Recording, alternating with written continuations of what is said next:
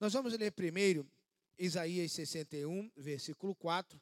Depois nós vamos dar um voo lá para 2 Coríntios, capítulo 6, versículo 2. Assim diz a palavra do Senhor, Isaías 61, versículo 4. E eles reconstruirão as velhas ruínas, restaurarão os antigos escombros, renovarão as cidades arruinadas que têm sido devastadas de geração em geração. Agora, vá para a segunda, segunda Coríntios, capítulo 6, versículo 2.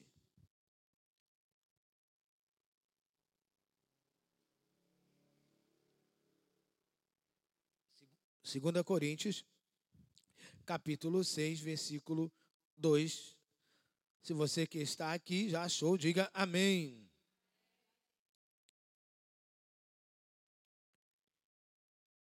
Pois ele diz: Eu ouvi no tempo favorável e socorri no dia da salvação. Digo-lhes que agora, digo-lhes que agora é o tempo favorável, agora é o dia da salvação. Alguém pode dar glória a Deus? Senhor, fala conosco nesta manhã. Fala, Senhor, abençoa cada família, cada casa, Entra, Senhor, em cada lar nesta manhã, onde nosso culto está entrando nessa hora. Que, ó Deus, onde a tua palavra está chegando, que vidas sejam transformadas nesta manhã, ó Pai. Que, ó Deus, a tua presença poderosa venha impactar a nossa vida, em nome de Jesus. Amém. Você pode tomar o seu assento. Olha o que diz aqui novamente né, o apóstolo Paulo. Eu ouvi eu o ouvi no tempo favorável e o socorri no dia da salvação. Digo-lhes que agora é o tempo favorável, agora é o dia da salvação. Agora, no meio dessa crise, é o momento de eu chegar para dizer para você que nós vamos viver os melhores dias da nossa vida. O melhor de Deus ainda está por vir. Agora, queridos, ele diz: agora é a hora. E você pega lá Isaías e diz: olha, é hora de reconstrução, é hora de restauração. Hoje à noite você vai aprender sobre restauração da sua esperança. Ele diz aqui em Isaías: olha, restaurar os, os antigos escombros, renovarão as cidades arruinadas que têm sido devastadas de geração em geração. Queridos, por mais que as pessoas ainda não consigam acreditar, né? Como disse até aqui a Denise, que estava meia desacreditada. O tempo é agora. O meu desejo é que Deus aumente a sua fé, para que você possa realmente crer que dias melhores na sua vida estão por chegar. Para que você possa crer porque, irmãos, nesses dias de incertezas, de dúvidas, somente a fé pode me fazer crer que Deus ainda tem muita coisa para fazer na minha vida, na sua vida, e o melhor, Deus tem muita coisa para fazer através da nossa vida. Deus ainda tem muito para fazer através de você. Que você possa, queridos, ter essa frase com você nesses dias. Vamos sair melhor depois dessa pandemia. Quem crê que vai sair melhor, diga glória a Deus. Porque, queridos, outro dia eu disse aqui que Jesus disse: olha, que céus e terras passarão. Ou seja, tudo vai passar. Tudo vai passar. Essa pandemia é uma tempestade. Ela vai passar ela vai passar, tudo vai passar. Essa pandemia também vai passar. Há muitas pessoas que estão com medo do futuro. Há pessoas que estão com incertezas em relação ao amanhã. Pessoas que estão preocupadas com o que vai ser depois dessa pandemia. Porque, como eu disse, ela vai passar. Quantos creem que ela vai passar? Digam glória a Deus. Então, você que está em casa, ela vai passar. E essa é a incerteza de muitas pessoas. O que vai ser depois que isso tudo passar? Uma coisa você pode ter certeza: já não está sendo mais o mesmo. A vida já não é mais a mesma coisa. A vida já não é mais a mesma coisa. Nós já estamos vivendo um novo tempo, uma nova época, um novo momento.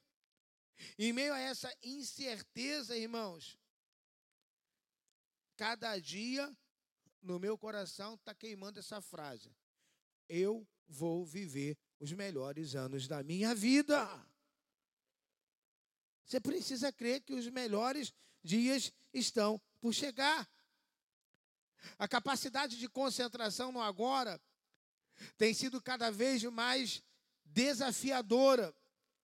E a gente pode ver alguns fatos bem atuais.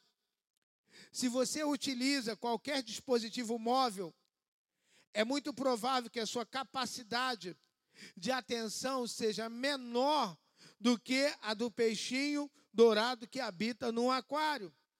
Pelo menos foi essa a conclusão de, uma, de um recente estudo feito pela Microsoft. E de acordo com a pesquisa realizada no Canadá, o tempo médio de atenção de um peixinho dourado é de 9 segundos, enquanto da maioria das pessoas é de 8 segundos.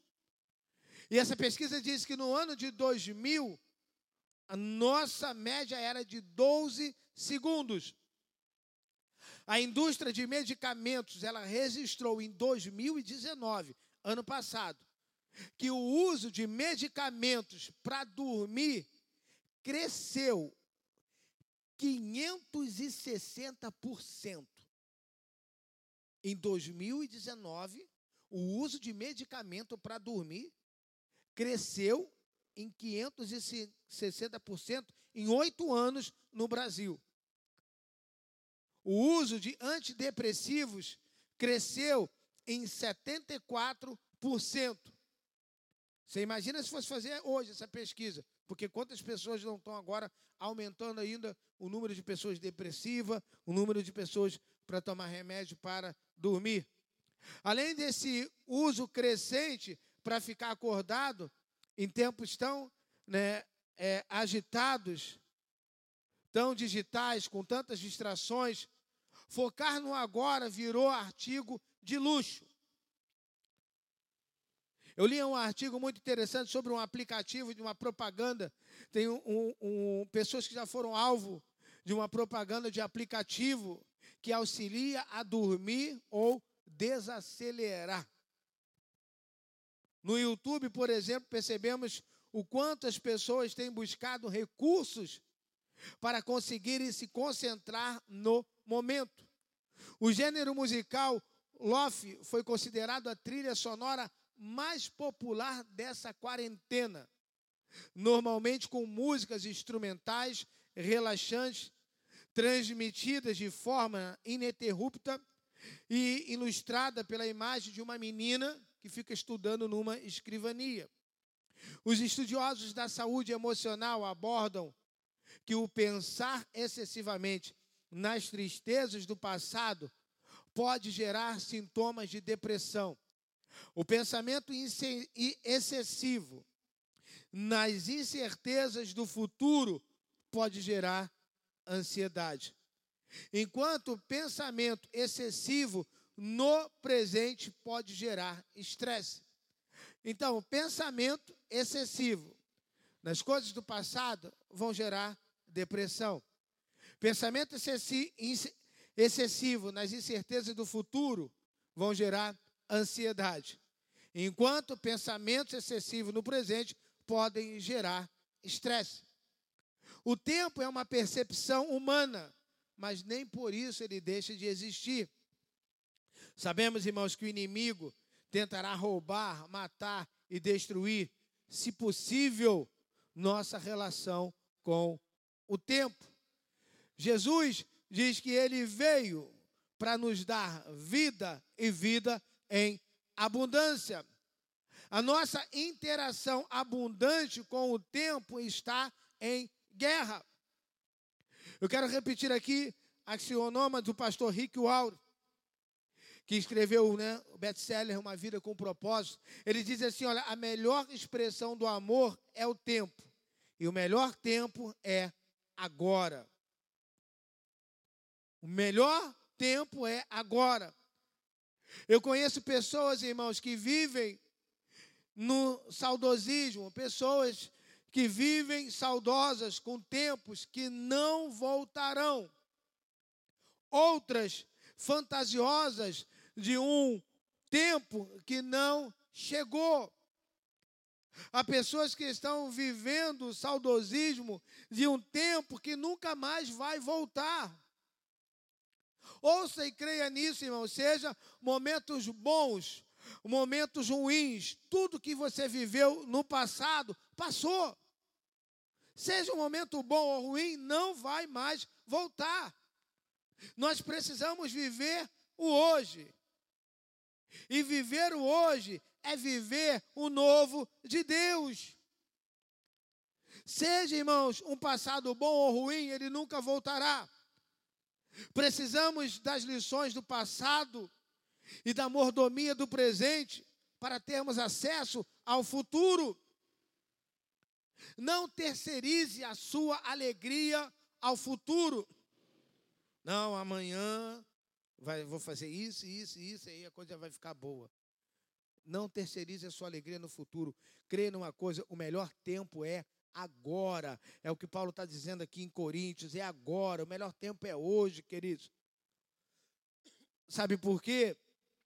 O futuro ainda não chegou. As pessoas já estão querendo viver mês que vem. Aí como é que vai ser o final do ano? Irmãos, outro dia eu falei com uma pessoa que ela já está preocupada como vai ser o Natal. Pastor, como vai ser o Natal? Eu falei, eu não sei, meu irmão. Não sei nem se eu vou estar vivo até o Natal. Se Jesus voltar em novembro. Há pessoas que estão, porque olha como vai ser o Natal. O futuro ainda não chegou, queridos. Viva hoje. Pois tenha certeza de uma coisa, grave isso no seu coração. O hoje é o melhor tempo. Sabe o que você deve fazer hoje? Estou falando hoje, nesse domingo. Fazer como Davi declarou diante de Golias.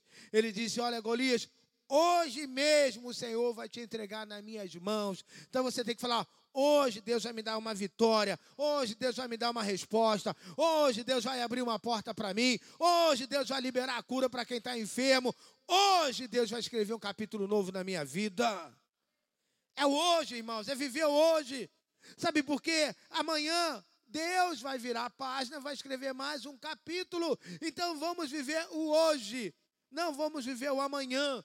E nem vamos ficar presos ao passado, queridos. É hoje. Hoje é o quê? Hoje é dia de estar na igreja de manhã. Hoje é dia de estar na igreja de noite. Hoje é dia de celebrar o Pai. Hoje é dia, irmãos.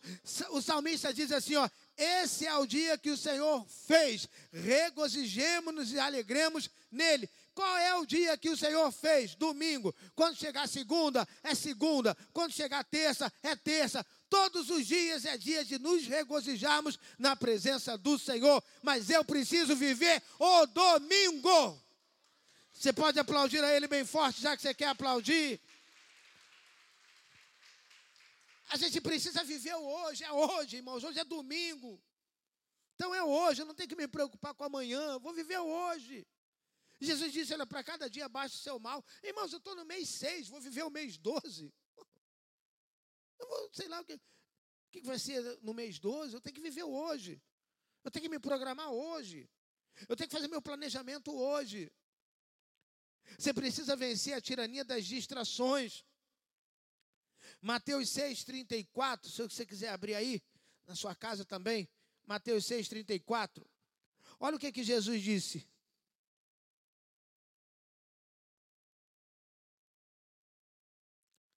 Mateus 6, 34. Só quero ler, que eu já tinha acabado né, de falar. Mateus 6, 34. Todos acharam, amém?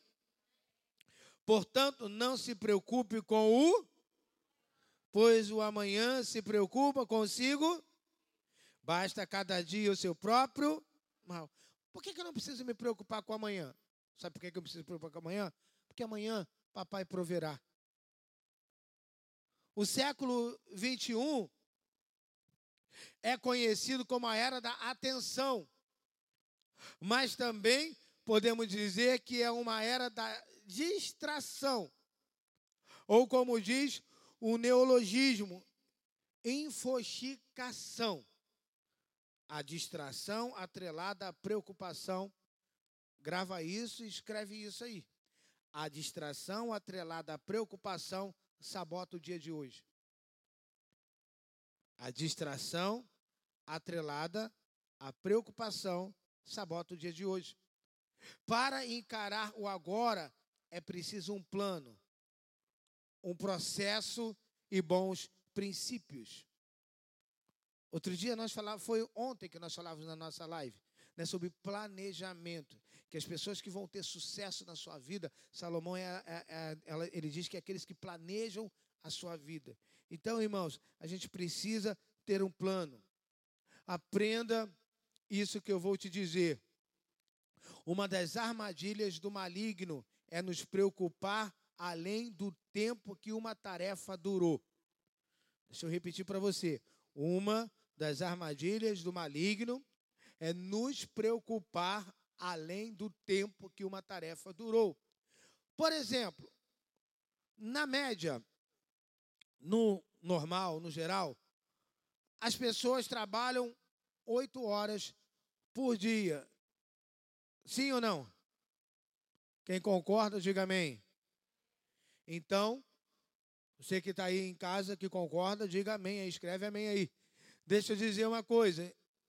As pessoas trabalham oito horas por dia, mas se preocupam 16. Pessoas que trabalham oito horas por dia e se preocupam 16 horas. Há pessoas que trabalharam sexta-feira, né, de 8 né, às 5, de 9 às 6, e já saíram do trabalho preocupadas com o que vai ter que resolver amanhã. As pessoas trabalham 8 horas e se preocupam 16. Tem gente preocupada o final de semana inteiro, sabe? O que, que vai acontecer? Aí passa o final de semana angustiado. Aí passa o final de semana, sabe, mal-humorado. Não consegue aproveitar o final de semana. E muitos que eles não conseguem dormir direito de tanta preocupação. Precisamos chocar toda distração e preocupação com oração e devoção. Oração é ofertar o seu agora. Deixa eu dizer uma coisa para você. Desacelere, tira o pé do acelerador no mundo normal e acelera no mundo espiritual. Como é que eu acelero no mundo espiritual, pastor? Oração, palavra, jejum.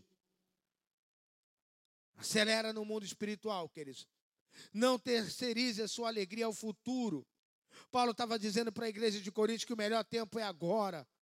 E o Espírito Santo está falando para você: o melhor tempo é agora. Por isso, queridos, reconheça o cuidado constante de Deus. Reconheça o cuidado constante de Deus. Deus que guarda a sua vida, queridos. Deus é que nos protege. Deus é que nos livra. A, Paulo ele diz assim em Romanos: Que diremos, pois, à vista destas coisas, se Deus é por nós, quem será contra? Olha o que ele fala: se Deus é por nós. A pergunta não é simplesmente quem será contra nós.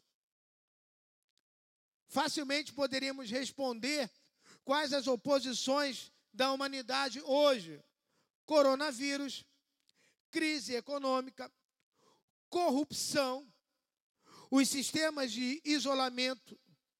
A gente quase não tem falado, porque tudo está falando de coronavírus, mas você tem criminalidade, você tem os extremistas, você tem um alto índice de, de violência. Ninguém vence apenas por saber quem são os seus inimigos.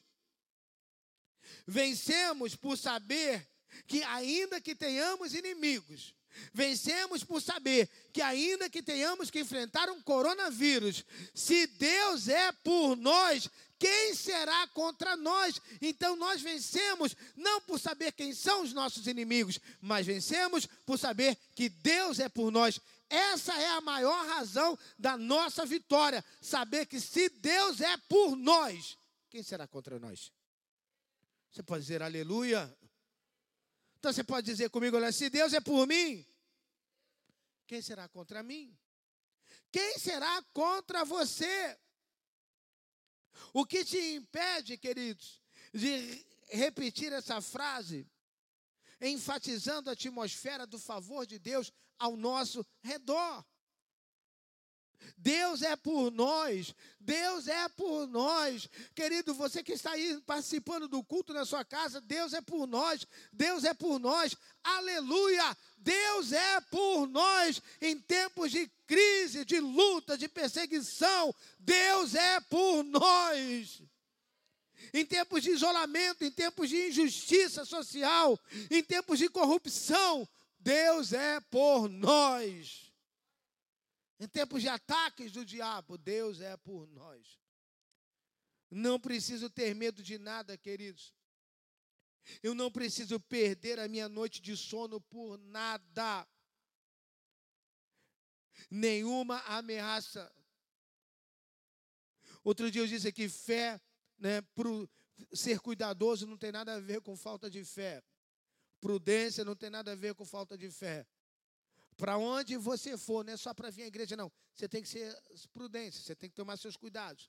Você tem que ver o que você anda fazendo, ser cuidadoso. Você tem que ver se você tem necessidade de sair ou não. Mas, queridos, nenhuma ameaça pode roubar a minha paz. Nenhum maldito vírus pode roubar a minha alegria. Porque se Deus é por mim, por você, quem será contra a nossa vida? Não preciso ter medo da oposição da humanidade, nem do inferno, da violência, nem desse maldito coronavírus. Sabe, você não precisa ter medo, porque medo, queridos, é uma coisa do diabo. O que que fez Elias entrar na caverna? Medo. Medo de Jezabel. E vou abrir um parênteses aqui. Se o diabo tivesse esposa, o nome dela seria Jezabel. É uma mulher do capeta, uma mulher do demônio. Mas o que fez ele entrar na caverna? Medo. O que fez Pedro afundar ao sair do barco? Medo. Por que, que as pessoas perdem grandes negócios na vida? Medo. Medo de dar certo. Medo de arriscar. Eu quero dizer para você uma coisa: a fé corre riscos. Se Deus é por nós, quem será contra nós? Quem será contra nós? Nada, queridos, pode contra a nossa vida. Quando Paulo diz assim, olha, se Deus é por nós, sabe que eu consigo, sabe, entender é que Deus está ao nosso favor. Irmãos, Deus está ao nosso lado. Creia numa coisa, você pode contar com o poder de Deus. O poder de Deus está à sua disposição. O poder de Deus está à sua disposição, queridos. Se Deus é por nós, Deus luta por você, queridos. É um momento, querido, como esse que nós estamos vivendo, é que nós precisamos exercitar nossa fé para todas as áreas da nossa vida. É num momento como esse, queridos, que eu preciso declarar com toda a minha força, para que todas as hostes infernais ouçam, para que todos os demônios ouçam, que se Deus é por nós, quem será contra nós? Se Deus é por nós, nenhum gigante vai nos parar. Eu quero que você olhe para quem está na outra fileira e diga assim para ela: Você é imparável. Você que está em casa, crê nisso, você é imparável. Não é, é um vírus, não é uma crise econômica, não é um isolamento, não é uma quarentena que está que vai nos parar. Não, pastor, essa quarentena me parou. Parou nada, meu irmão. Você só está pegando força e impulso, porque você vai mais longe da onde você imagina quando essa quarentena acabar. Creia nisso, irmãos. Você precisa ter essa certeza. Nós somos imparáveis. Tenha a certeza disso. Você é imparável. Querido, você que não está na área de risco, Deus quer te encontrar aqui na casa dele. Ele quer encontrar com você aqui. Ele quer te visitar aqui nessa casa chamada casa de oração. Se Deus é por nós, quem será contra nós? Não terceirize sua alegria ao futuro. O melhor tempo é agora. Por isso, permaneça conectado em Jesus para construir o seu futuro. Sabe, permaneça conectado em Jesus. Não fique pelo meio do caminho, queridos. Não fique pelo meio do caminho. Não fique, sabe, acomodado com essa situação. Reaja. Reaja. 1 Coríntios, volta aí um. 1 Coríntios capítulo 3. Vá lá em 1 Coríntios capítulo 3. Olha o que que Paulo diz.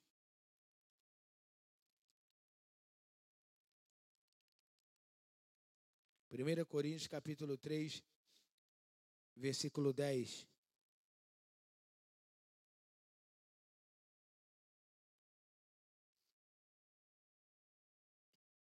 Primeira Coríntios 3, 10. Você achou aí, amém? 1 Coríntios, capítulo 3, versículo 10.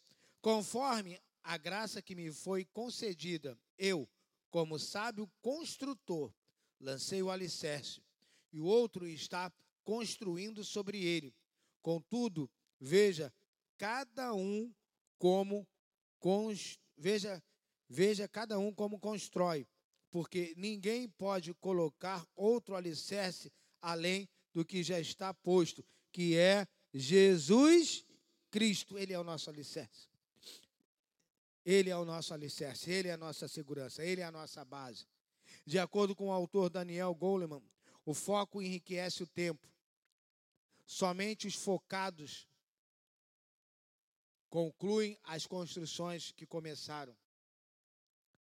As pessoas, irmãos, que terminam o que começam são as pessoas que têm foco. As pessoas que terminam aquilo que começam são pessoas que têm foco. Quem não tem foco desiste no meio do caminho. Quem não tem foco por desistir no meio do caminho, perdeu tempo. Quem não tem foco, está sempre mudando. Nunca sabe o que quer. Ela não define um, um, uma coisa para a vida dela. Ela não define um padrão para a vida dela. Ela não sabe o que seguir. Ela não sabe que direção seguir. Pessoas precisam de foco. Às vezes, né, você vê isso muito numa criança, num adolescente. Às vezes ele não sabe o que quer. Tem criança que, que já sabe o que quer. Mamãe, quando eu crescer, eu quero ser isso. Tem uns que começam, não, já não sei mais. Não, mas você não estava fazendo faculdade de direito? Ah, mas não gostei não, mudei para gastronomia. Você não estava fazendo gastronomia? Não foi o que eu queria não, eu mudei agora para psicologia. Falta foco. Quem não tem foco, para no meio do caminho. Essa é a grande realidade. Você precisa, sabe, queridos, ativar aí os seus cérebros, irmãos. Você precisa criar foco. Ainda que os tempos, sabe, demandem múltiplas habilidades, precisamos lidar com as tarefas de maneira focada. Senão, sérios desequilíbrios podem ser gerados, além da superficialidade e poucos resultados. Quem não tem foco tem pouco resultado e vai viver uma vida de superfície. Nós não somos ativistas, mas o nosso DNA inclui ação aliada à vocação. Ninguém avança na vida por dizer tudo o que pensa. Ninguém avança na vida por dizer tudo que pensa, mas por fazer tudo que foi chamado para fazer, que é diferente de querer fazer tudo. Você precisa fazer tudo o que você foi chamado para fazer, fazer aquilo que você foi chamado para fazer. Às vezes quer fazer tudo ao mesmo tempo. Não, o que, que você foi chamado para fazer? Faça. Porque aquilo que você foi chamado para fazer, você vai fazer com excelência, você vai fazer com perfeição. E Deus tem prazer naqueles que fazem com excelência. Tenha certeza disso. Trabalhe como se tudo dependesse de você. E ore como se tudo dependesse de Deus. É o que você precisa, sabe, fazer. Não desistir. Não desistir. Tem um vídeo no YouTube muito interessante, se você puder ver depois, que fala do, do ursinho, filhote de um ursinho. Eu estava assistindo esse vídeo ontem. Né? Ele tenta escalar né, na neve, tenta escalar uma, uma montanha e daqui a pouco ele desce de novo, daqui a pouco ele sobe. E a mãe já está lá em cima, e ele desce, e ele sobe. E por várias vezes, irmãos, ele desce e sobe. No final, você tem que ver né, a, a, a alegria dele ao subir sozinho. Persistência, foco, queridos. Persistência, foco. Você vê a felicidade de estar no topo. A felicidade é estar no topo ou na base da montanha? Um alpinista ficaria igualmente satisfeito se você colocasse ele de helicóptero lá no topo da montanha, ou a felicidade dele está em escalar a montanha? A alegria não será a mesma de você pegar ele de helicóptero e botar lá em cima. A alegria dele é subir, é o esforço que ele faz, é o foco que ele tem lá. Então, queridos, a felicidade não está na montanha. A felicidade está na jornada. É você poder olhar para trás e dizer: Caramba, o que, que eu já passei na vida? Glória a Deus. Olha onde eu cheguei. E vou te liberar uma palavra. É daqui para frente. Deus ainda tem mais coisa para fazer na sua vida. A felicidade não está na montanha, mas na jornada, na sua trajetória. Porque, irmão, chega lá de helicóptero, molezinha. Que luta, que sacrifício você teve. O ser humano naturalmente espera por um futuro né, de estabilidade, aceitação e crescimento. Entretanto, queridos, o, futuro não é um navio que está para chegar, mas sim um território que precisamos acessar através da jornada da fé. É assim como a terra prometida, acessar, conquistar, popular, cultivar. Creia, queridos, que depois que essa pandemia passar, nós temos muita terra para conquistar. Creia que coisas novas estão te esperando. Uns se perderão, outros chegarão. Essa é a grande realidade hoje, no geral das igrejas. Uns se perderão, outras chegarão. Mas você pode ter uma certeza: tem coisa nova esperando para você conquistar lá na frente. Tem coisa nova te esperando depois que essa pandemia passar. E ela vai passar. Sabe, saber o que Deus te chamou para construir ou ajudar a construir fará toda a diferença. Reconheça que você é filho. Descubra o seu destino ministerial que, que você tem para fazer, o que, que Deus quer da sua vida. Reconstrua o que foi abalado pelas situações desse mundo. Reconstrua o que essa pandemia destruiu em sua vida, porque Deus é contigo. Irmãos, eu creio que nesses dias Deus vai levantar vários Neemias que vão ajudar na reconstrução de Jerusalém, na reconstrução dos muros. E se você está aqui, está aí na sua casa, você é um Neemias nessa geração. Você é o Neemias que vai ajudar nessa reconstrução dos muros de Jerusalém. Reconstrua tudo isso, queridos. Revele a essência daquilo que o inimigo e o caos tentaram distorcer. Deus tem promessas para o seu povo. Visualizamos no futuro e construímos no presente. O presente é a plataforma em que as coisas vêm à existência. Veja, irmãos, que poderosa declaração de fé encontramos na palavra de Deus. Romanos, capítulo 4, Romanos capítulo 4. Olha que declaração poderosa de fé. Romanos 4,16.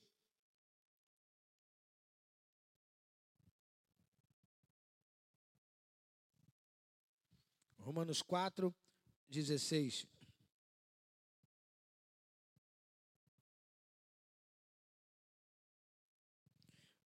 Diz assim o apóstolo Paulo para a igreja de Roma: Portanto, a promessa vem pela fé, para que seja de acordo com a graça, e seja assim garantida toda a descendência de Abraão, não apenas, não apenas aos que estão sob o regime da lei, mas também aos que têm a fé que Abraão teve. Ele é o pai de todos nós. Como está escrito, eu o constituí pai de muitas nações, e ele é o nosso pai aos olhos de Deus, em quem creu. O Deus que dá vida aos mortos e chama a existência as coisas que não existem como se existissem. Você pode dizer glória a Deus? Será que você entendeu? O Deus que chama, que dá vida aos mortos e chama a existência as coisas que não existem como se existissem. O Deus que chama a existência aquilo que não existe, Ele está conosco nessa manhã. Sabe, irmãos, o que eu leio aqui, sabe o que, é que eu declaro? Eu declaro que eu vou viver coisas grandes que Deus já preparou para a minha vida. Eu vou viver o melhor de Deus. Eu vou viver os melhores anos da minha vida. Eu vou viver os melhores dias da minha vida, porque dias melhores virão. A tempestade passa e a bonança vai chegar na sua vida. Oh, aplauda ele bem forte. Você pode dizer glória a Deus. Deus chama a existência coisas que não existem, como se existissem. Eu vou chamar hoje e amanhã essas coisas vão chegar na minha vida para a glória do Pai. Quais são os milagres? Aí você vê aqui né, as coisas que não existem.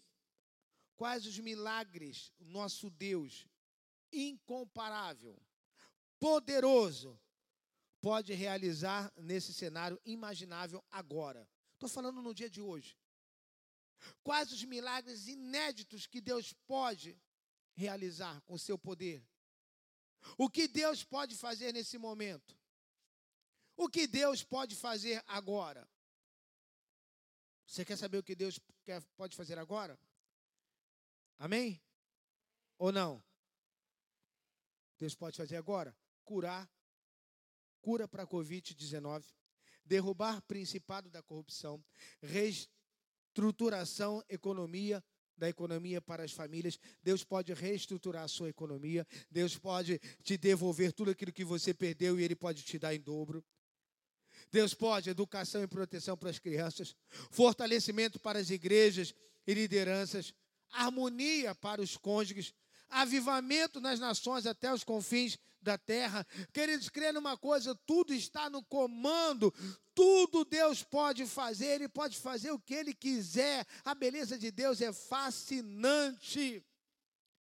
Deus está no governo, Deus governa, Deus nunca perderá o controle da história da sua vida. Como Jó, você pode declarar: Bem sei eu que tudo pode, e nenhum dos teus planos em minha vida vai ser frustrado.